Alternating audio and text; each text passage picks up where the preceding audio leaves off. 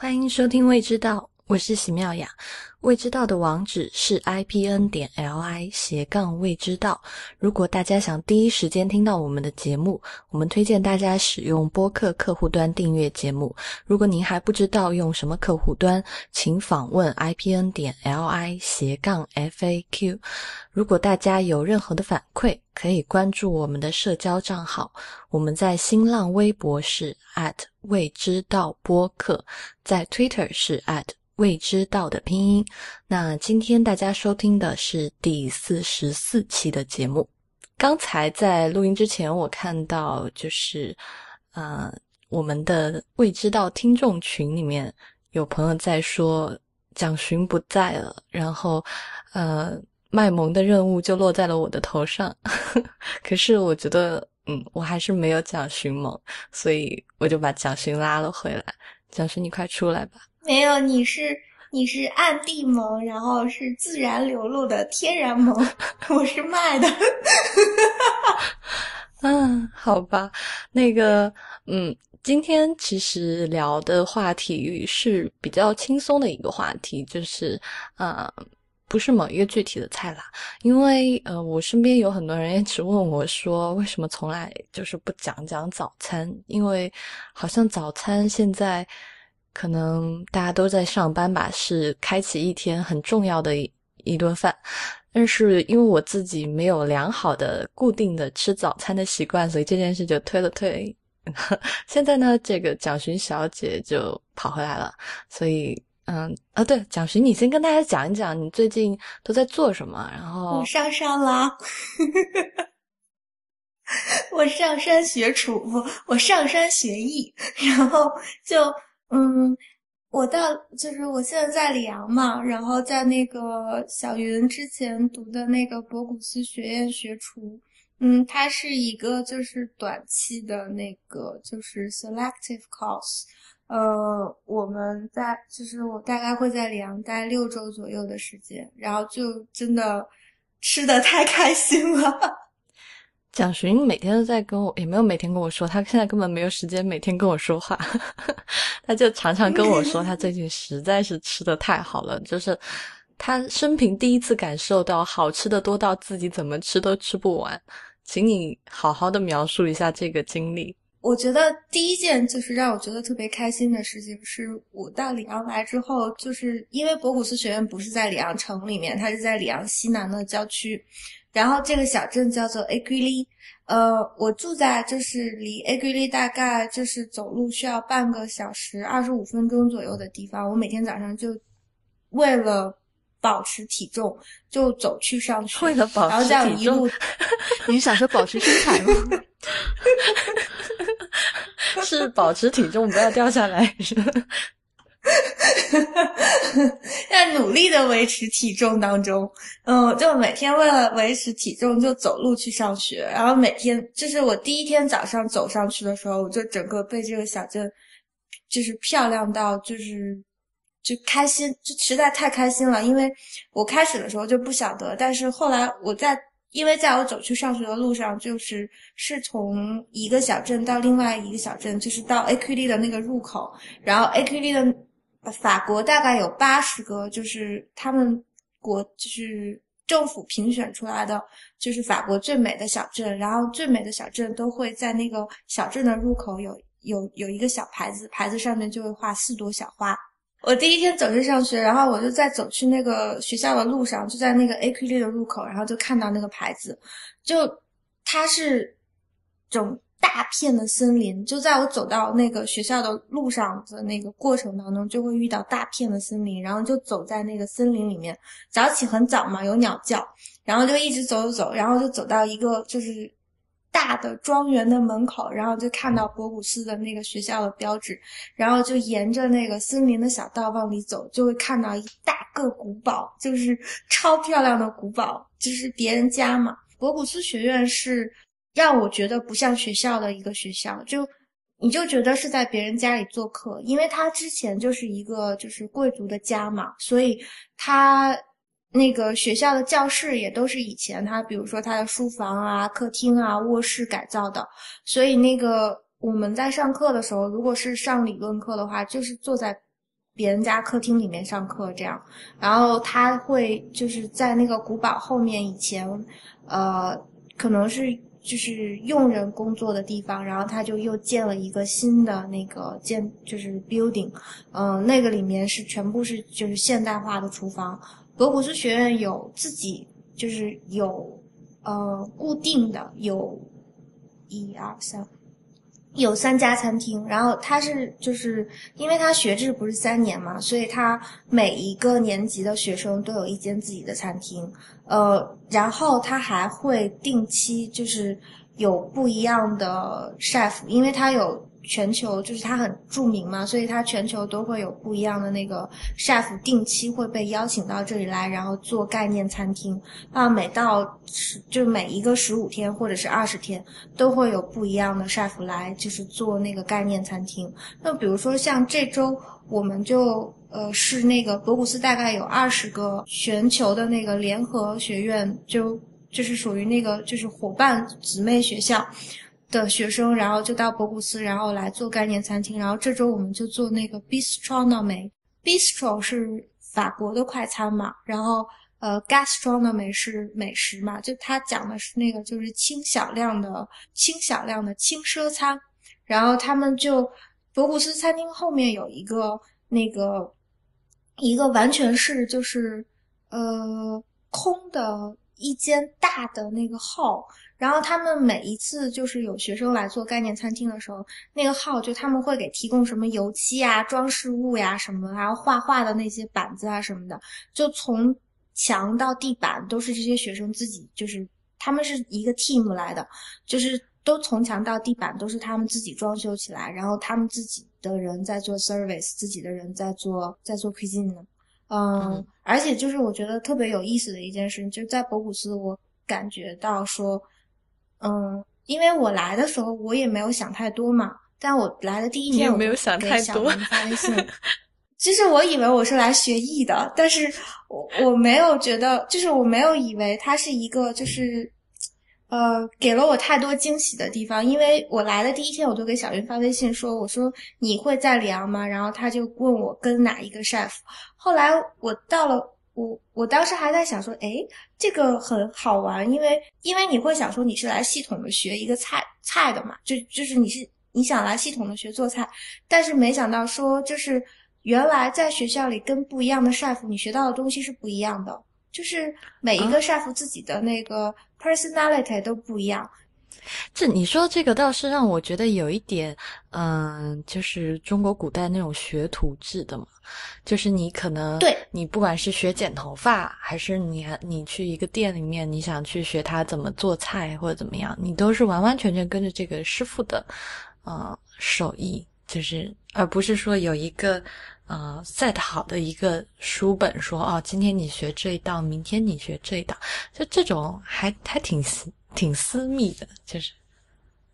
对，然后我来了以后，我就觉得这是一件让我感到特别惊喜的事情，就是原来呃，手艺就是你像你讲说职人，然后手艺人的这个就是工作，原来就是学徒制是永远都不会消失的。就你跟每一个 chef 的去学的时候，就是在轮转的时候，你都会发现那个 chef 教给你的东西不一样，即使是学完全一样的 technique。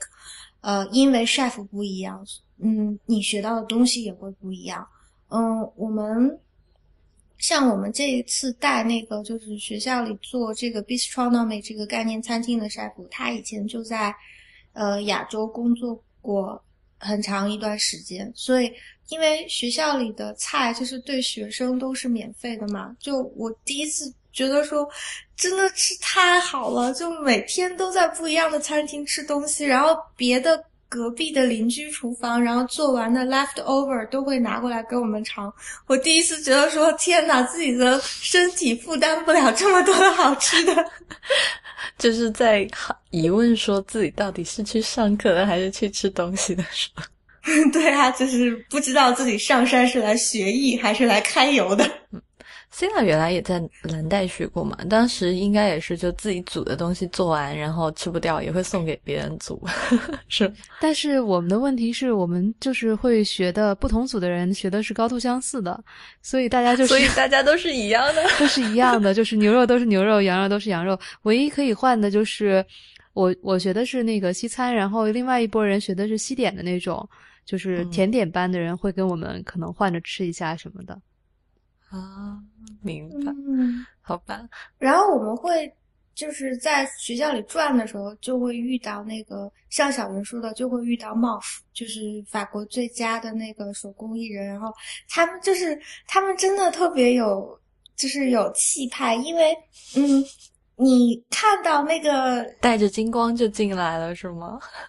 因为你看得出来啊，就是那个领口是吧？是白色的，然后它的领口是是那个法国国旗的颜色，然后你就看到那个远远的男神走过来，你就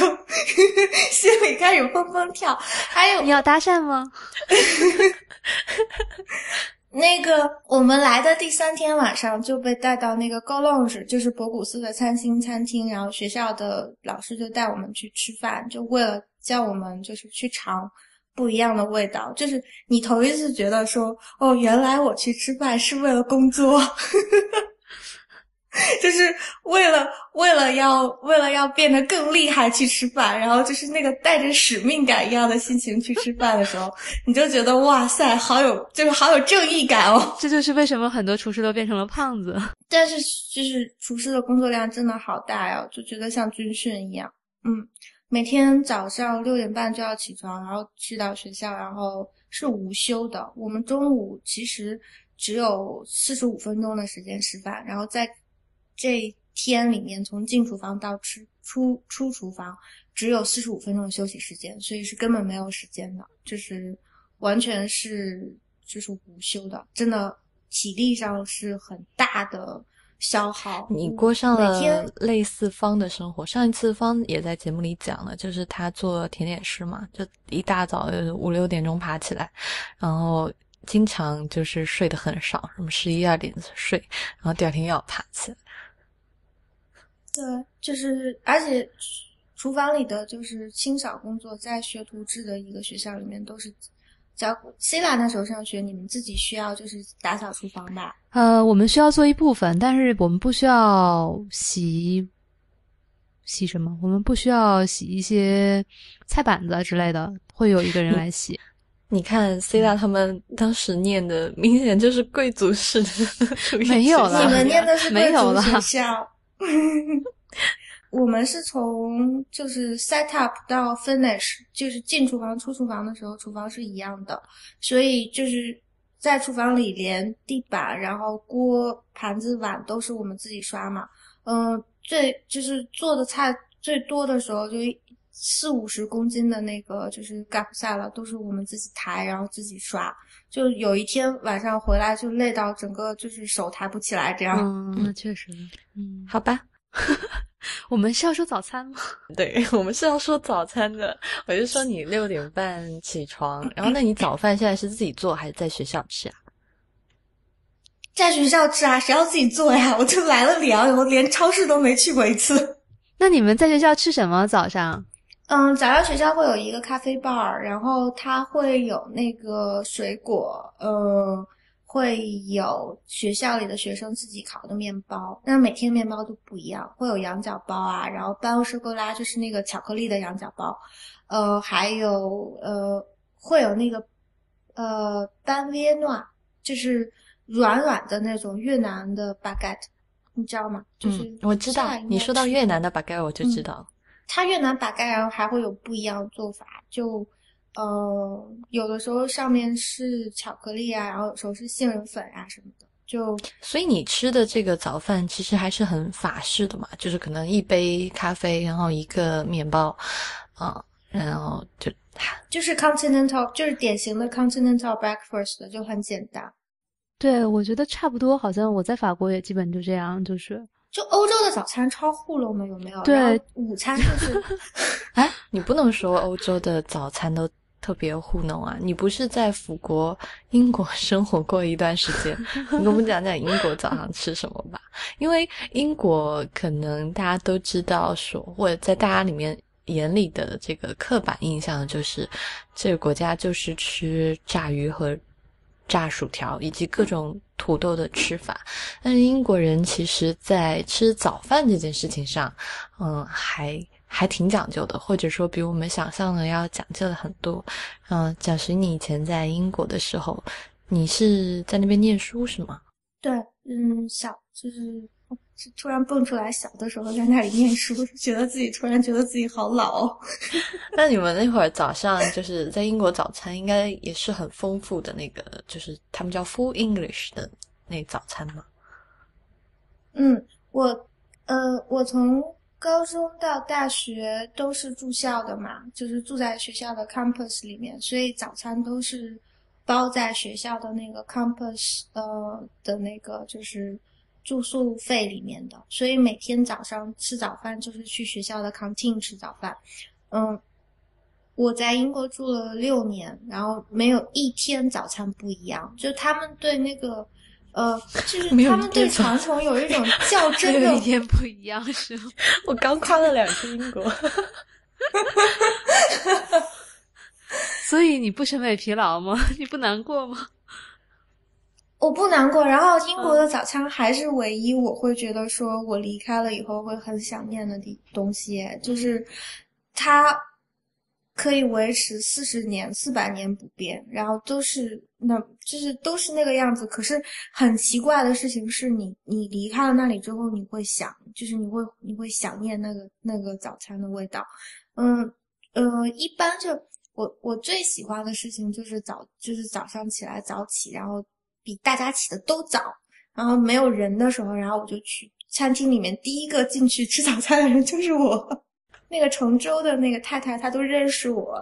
基本上她会用，就是它是一个像就是不费一样的形式，然后会用那个呃热的那个就是盘子放，就是保温盘，然后放在那个餐厅里面，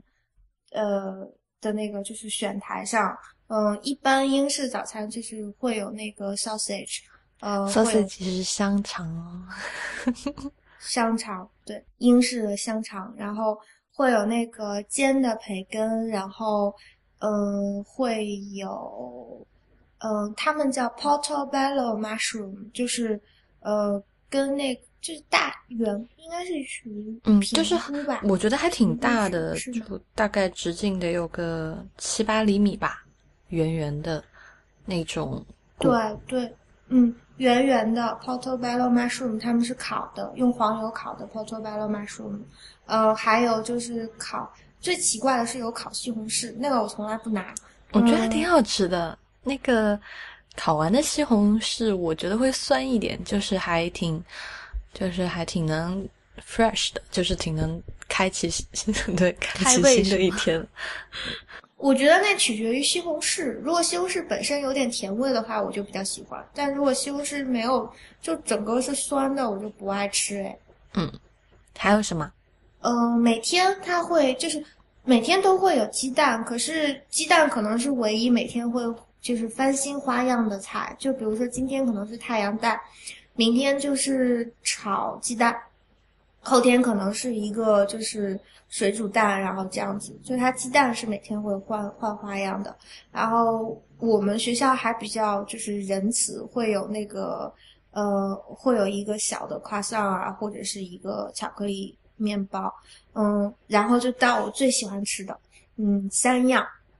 就是现在现在想起来还会想，就是流口水的。呃，一个是我们叫 hash brown，实际上就是就是煎土豆饼，就是嗯，他会把土豆切成碎或者是丝，然后拌一个鸡蛋，一点点那个呃淀粉。然后下去放盐跟胡椒，这样煎成小的那个土豆饼。嗯，然后这个是我在英国吃过，就是在其他地方都没有吃到过，因为在西班牙跟法国吃的都比较胖，然后英国那个是扁扁的，嗯，就瘦瘦的土豆饼，然后小小个的就很好吃，因为它煎到那个土豆饼是，呃，因为 hash brown 其实是原来是 hashed brown potatoes，然后它实际上就是煎到外面已经有点就是焦黄，就是发棕那个颜色的那样最好吃土。豆饼。对对对对对，就加盐跟胡椒就超级好吃。嗯然后还有就是焗那个就茄汁焗豆，嗯嗯豆子应该是大黄豆吧？嗯还，是就是黄豆。我看我反正听说是现在就是也没有人在自己家居了，一般都是买那种罐头食品，好像是他们就觉得现在的那个罐头的茄汁黄豆已经做的很好，也比较方便。其实罐头的茄汁黄豆蛮好吃的。我也觉得还不错。就是我来法国以后，有一次超级想吃那个茄汁焗豆，然后我就去超市找，法国还买不到嘞，就只有在英国有的卖可。能法国人觉得看不起英国的 茄汁，真的看不起他们英国人。对，嗯，开始的时候你可能会有点吃不惯，嗯，但是就是一开始的时候，我的好多同学还有还有就是我都会把。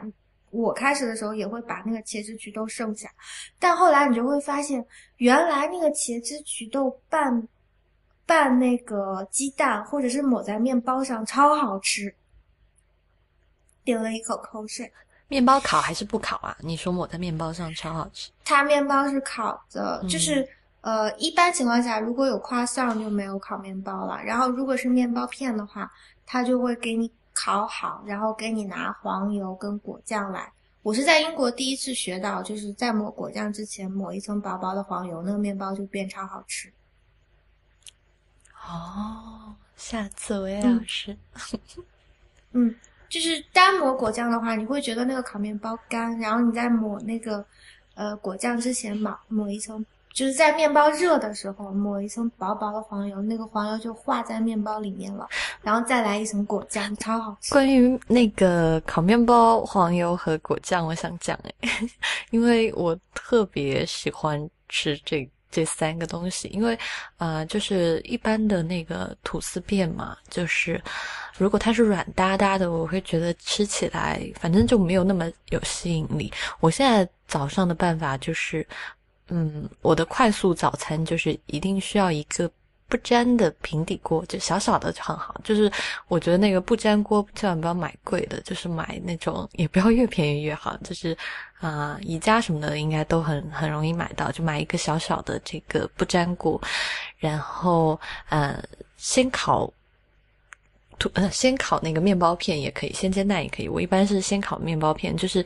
嗯、就是把锅烧热，也不加油，就是锅热到你就是你放一个拳头，就是大概的一个十厘米吧，就是感觉到有热度，你就把那个面包片放上去，然后嗯、呃大概放个三十秒或者一分钟，你自己看着变颜色。我我是觉得不要煎的太干，就是煎的太干就有点。太硬了，就是最好外面有点焦焦的，然后里面中间还有点软软的，然后你再翻个面，然后再把另外一面烤好啊。我觉得那个就是外面脆，里面软的那个，嗯，对比的口感是最好的。然后黄油的话，嗯，我我其实之前不是很爱黄油，但是后来我发现，就是买品质好一点的黄油，跟就是买那个啊、再制的黄油，差别实在是太大了。就是品质好一点的黄油，其实现在在好多超市都能够买到，然后你就把它放到室温，就是嗯，然后或者是你从冰箱拿出来，就在锅边，就是离热的地方近一点，然后就一定要用稍微好一点的黄油，也不会太贵，就是可能二十几块钱，就是一卷，然后这是这是你们法国的哟，呃，然后就是再抹上那个黄油，然后再抹果酱。果酱我其实觉得有一个事情可以说一下，就是嗯，我之前看过一个很好看的电影，叫《高斯福庄园》，然后里面有一个呃让我印象很深刻的场景，就是有一天，嗯，就大家不知道还记不记得，就是英国有一个老戏骨，就是老奶奶，我忘了她叫什么，就是老演那个，好像在《哈利波特》里面也演了，就是就是老演那种老老贵族，就是老贵妇人，然后他就跑到那个，他们就去那个高斯福庄园做客嘛，就是一堆这个英国的这个贵族，然后有一天，呃，那个一个侍者就早上跟这个老奶奶说。嗯，不好意思，今天我们的这个新鲜的果酱用完了，然后只有这个罐装的果酱。然后当时那个老奶奶就用她的这个招牌的白人的那个，就是狠狠的白了他一眼，然后就咕嘟咕嘟说：“嗯。”怎么能够给我吃罐装的果酱呢？就是这一副瞧不起的样子。然后我我是想说，就是如果大家有兴趣的话，可以试试买好一点的罐装果酱，或者就是自己做果酱来试试看。就比如说现在是草莓的季节嘛，嗯，你可以试试做草莓果酱，真的是。特别简单，就是草莓加糖，然后加柠檬汁，就是网上有很多这个方子，大家可以去搜搜。但是我是想说，你吃过这个自己做的，或者你吃过做的很好的这个罐装的果酱，你就会发现之前吃的果酱就什么都不是。然后如果就是你有好一点的果酱，然后也不算太贵，但品质。也稍微好一点的黄油，然后你早上再烤一个面包片，然后用刚才蒋寻说的这个方法去吃这个面包片，抹一层黄油，再抹一层果酱，那基本上就是天堂了。然后速度也很快。然后或者就是如果吃不饱的话，可以再给自己煎一个鸡蛋，然后鸡蛋不要煎的太熟，最好是就是鸡蛋中间还有一点就是。糖心对，有糖心。然后我的吃法一般就是把那个鸡蛋直接就切开，然后你可以就是那个糖，它那个蛋黄的液汁液不是会流出来嘛？然后这个时候是最幸福的时刻，就是你可以拿那个蛋白就蘸着那个蛋黄汁吃，或者拿面包也去蘸一点那个蛋黄的汁吃，就是反正三分钟就搞定了。我的早餐就是越快越好，越快越好，然后就基本上一天就可以这么完美的开启了。那个刚才你讲煎鸡蛋嘛，然后就是 chef 教了，嗯，我们有一天就是学做鸡蛋，然后 chef 就教了一个办法，然后他就讲说，如果你在煎鸡蛋的时候先打鸡蛋再放盐的话，那个盐就会粘在那个蛋黄上，然后时间久了之后，呃，蛋黄上就会有那个盐粒晕开变成白色的，又不好看，然后那个盐味也没有进去。他就讲说你在煎鸡蛋的时候放油之后先放盐。然后再去磕鸡蛋，这样的话，鸡蛋的底端就沾到盐，然后那个盐就均匀的在鸡蛋上就摊开了。哦，去厨艺学校学过，就是不一样的。就是会有这些小小的，就是会有这些小小的，就是 tips。然后在做饭的时候，我就想说，哎，好有用。嗯，蒋勋，你刚刚讲，你说你最喜欢的三样，所以是啊，茄汁焗豆，还有土豆饼。还有就是这个吐司片抹黄油和果酱是吗？对，我还没讲我最爱的第三样就是燕麦粥。我每天早上别的都可以牺牲，然后就是为了那碗燕麦粥，就是每天早上是起床的动力。那他们煮燕麦粥是就是很少放水的，然后我不晓得是因为就是英国的燕麦好，还是因为就是他煮的那个方式是我特别喜欢吃的，因为我其实特别喜欢吃那个就是。我特别喜欢吃牛奶很多的东西，早早上的时候，就是比如说咖啡，我也喜欢喝加奶不加糖的，然后茶我也喜欢，红茶我也喜欢加很多奶，嗯，所以那个他煮燕麦粥的那个方式就是，嗯，他是加很少的水，然后用很多的牛奶去煮，他在那个煮燕麦粥的时候会放呃苹果，就是他会先把苹果放下去炒一炒，然后。嗯，加进那个燕麦粥里煮，或然后会放一点那个 cinnamon，cinnamon 是中文是什么？肉桂吗？嗯，是。他会放一点那个肉桂，然后呃，那个燕麦粥就会煮到稠稠浓浓的一碗，就盛出来，然后你自己去添蜂蜜，或者是在蜂蜜的基础上再添一点点果酱拌起来吃，超好吃。所以，蒋神，你说他那个燕麦粥是需要煮的那种燕麦是吗？不是那种急冲燕麦？不是急冲燕麦，是那种很饱满的谷粒，很饱满的，需要需要就是看，如果你只是去冲它的话，它就整个那个就是呃乳糖就没有化开，是乳糖还是就是里面的那个就是粘筋的那个胶质就没有化开，然后它就会硬硬的，然后。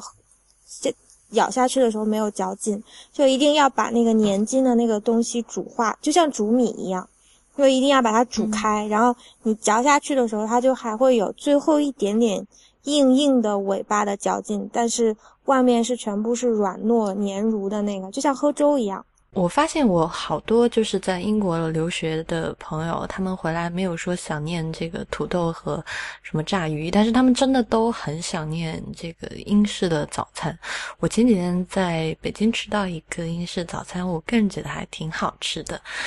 嗯，然后每一次吃英式早餐的时候，其实我自己觉得，它英式早餐不太适合真的很忙碌的周一到周五，特别是可能大家现在都想每天早上多睡一点，反正我是觉得不太适合我这个五分钟解决早餐的需求。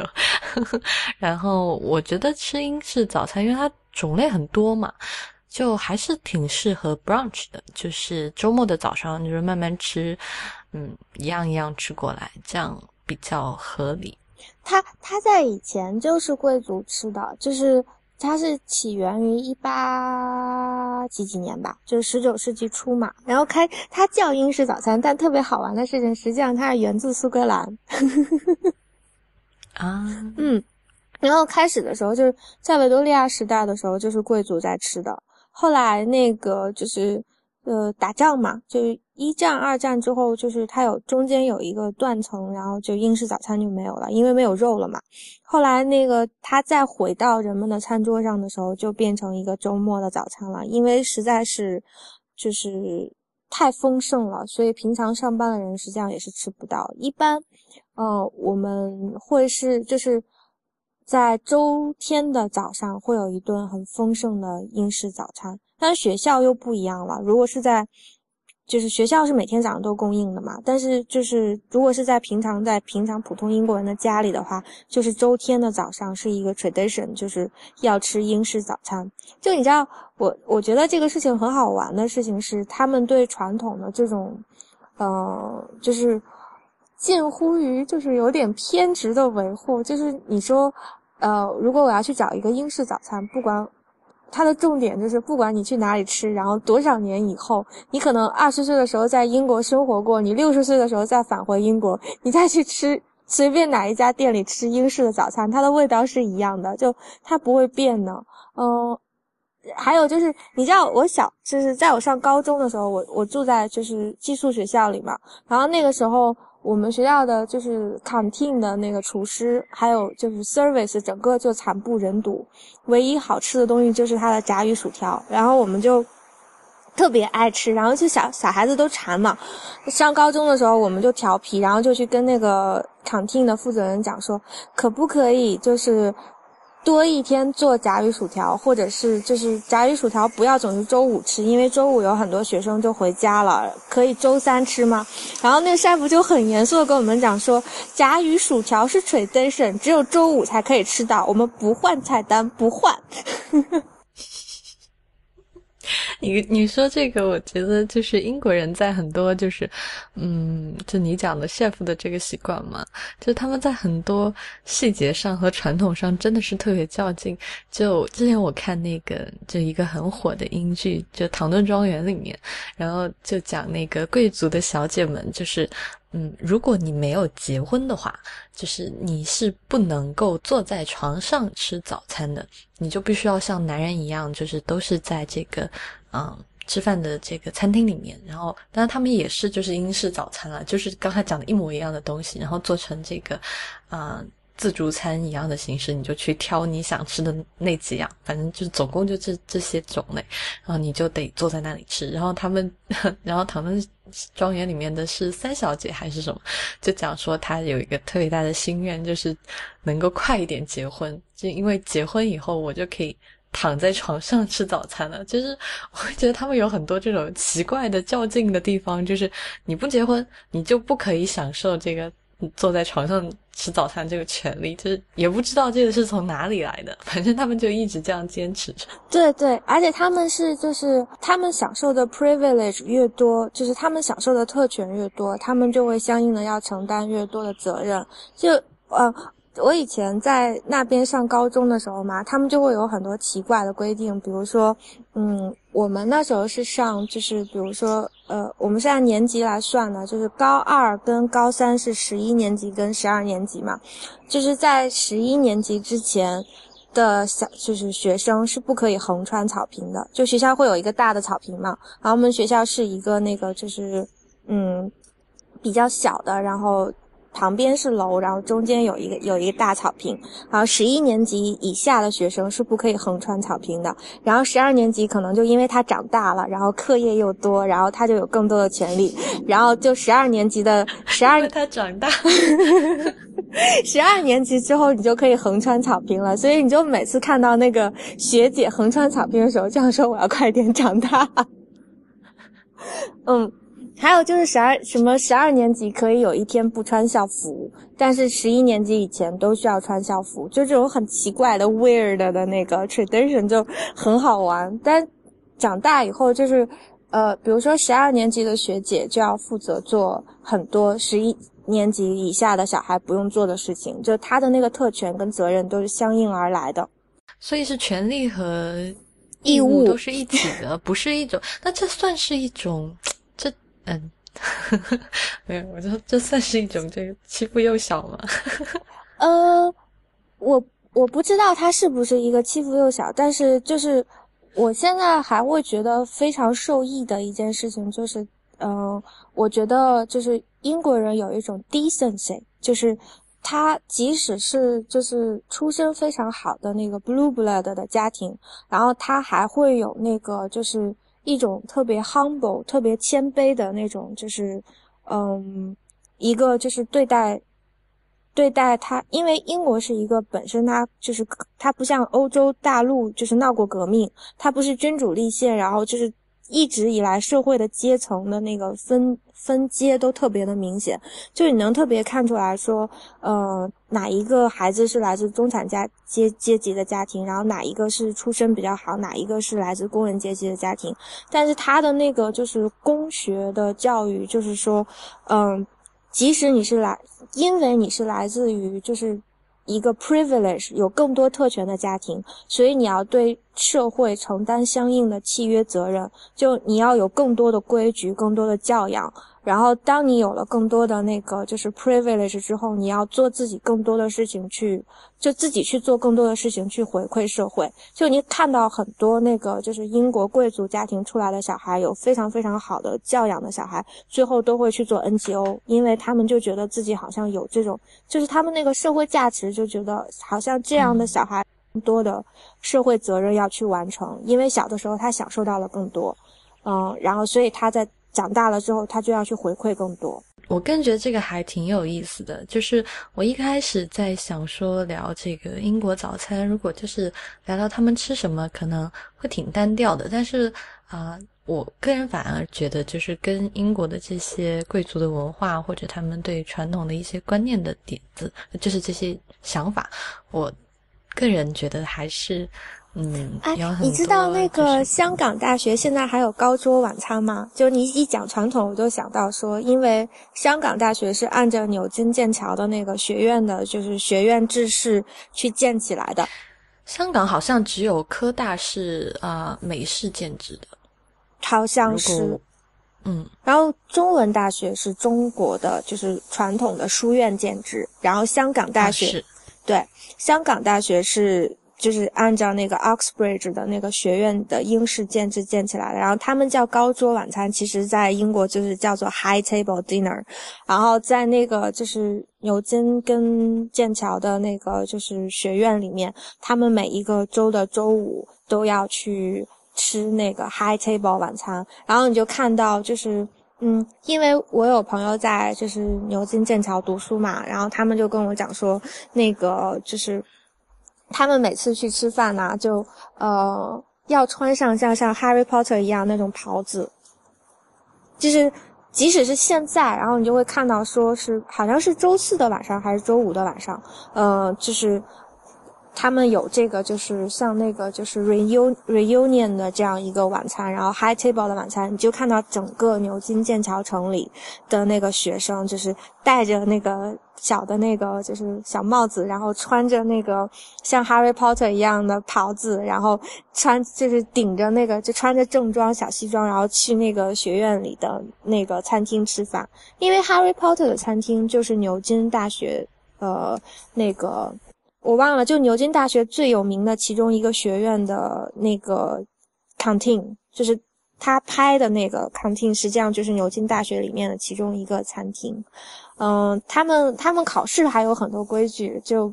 比如说他们那个牛津考试很有意思，因为他们去考试，然后都不是说你熬一整夜，然后。蓬头乱发的就去考试，你要梳妆打扮的，然后要穿正装，然后还要把那个袍子戴上。考试一共考三天，然后你第一天要在那个胸口的那个，他们袍子前面会有一个就是口袋，